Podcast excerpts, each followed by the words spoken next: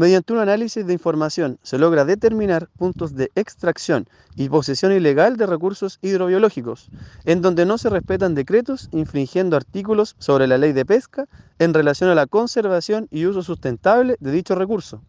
El día de hoy, realizando un operativo conjunto con fiscalizadores de Cernapesca, concurriendo hasta la comuna de Calbuco, predio rural San Agustín sin número,